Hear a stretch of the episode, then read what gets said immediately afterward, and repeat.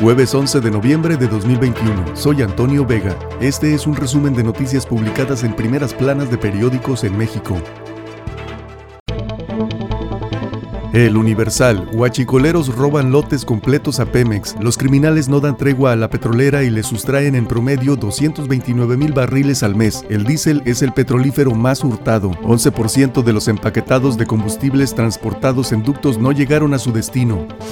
Autodefensas muestran poderío. Centenares de civiles armados que se autodenominan Pueblos Unidos se reunieron ayer en un redondel del municipio de Siracuaretiro, en el centro de Michoacán. Arribaron en una larga caravana de camionetas con al menos seis integrantes fuertemente armados con fusiles de asalto y escopetas, además de un vehículo blindado tipo tanqueta. El convoy recorrió varias calles hasta la pequeña plaza local. Reforma. Ofrece 5 millones de dólares por su perdón. Pagaría Lozoya con casas y dinero. Busca que Fiscalía General de la República retire cargos por Odebrecht y planta chatarra. Exigen alcaldes recursos. Más de 350 alcaldes del PAN, PRI y PRD exigieron a los diputados de Morena restituir los fondos estatales y municipales que han desaparecido en los últimos tres años con el gobierno de la 4T. Lamentaron que haya menos recursos para seguridad, infraestructura, salud, turismo y proyectos de desarrollo municipal. Excelsior. Avalan en lo general el presupuesto 2022. La Cámara de Diputados discutirá 1.994 reservas. La propuesta de la oposición para reasignar 380 mil millones de pesos no avanzó. El gasto federalizado crecerá 4.7% y los programas prioritarios recibirán 469 mil millones de pesos. Tijeretazo afectaría compromisos con socios del TEMEC. Arturo Saldívar, presidente de la Corte, alertó riesgos para la reforma laboral si el Poder Judicial no recibe 3 mil millones de pesos.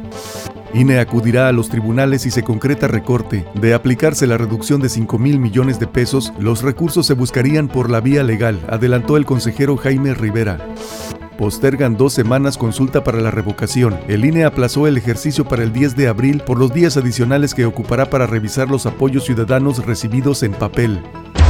La razón. Segundo revés a Lozoya. Se queda en cárcel también por agronitrogenados. Lo acusan de cohecho y soborno por 3.5 millones de dólares. Juez ve riesgo de fuga por la capacidad económica del exdirector de Pemex. Su defensa busca librar delitos con un acuerdo de reparación por 5 millones de dólares. Exfuncionario rechaza responsabilidad en la compra a sobreprecio de planta de fertilizantes. Dice que solo cumplió con mandato impulsado por el Pacto por México.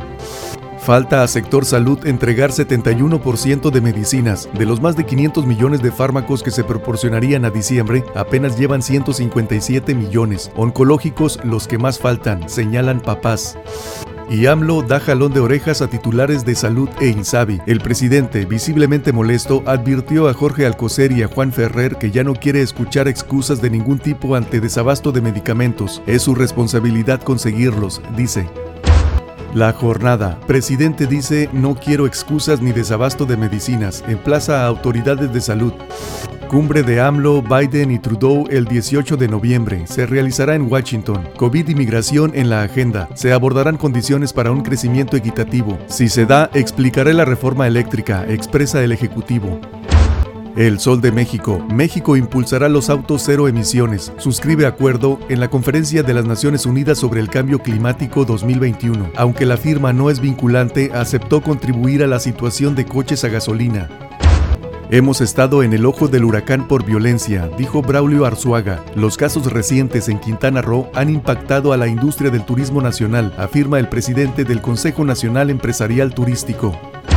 Eje central, Santiago Nieto, las acusaciones detrás de su caída. Al presidente López Obrador no solo le molestó el manejo de la boda del extitular de la Unidad de Inteligencia Financiera, sino que algunos informes de inteligencia le hicieron dudar sobre el dinero que se asomaba en su entorno.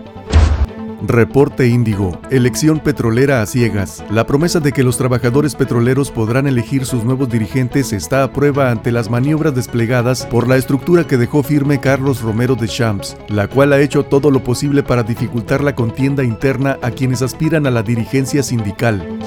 Costoso regreso a los conciertos. Los conciertos están de regreso gracias a la puesta en marcha del semáforo de riesgo COVID-19 en verde en la mayoría de los estados del país. Sin embargo, el precio de las entradas ha generado molestia entre los asiduos a estos espectáculos por considerarlos excesivos. Este es un resumen de noticias publicadas en primeras planas de periódicos en México. Soy Antonio Vega.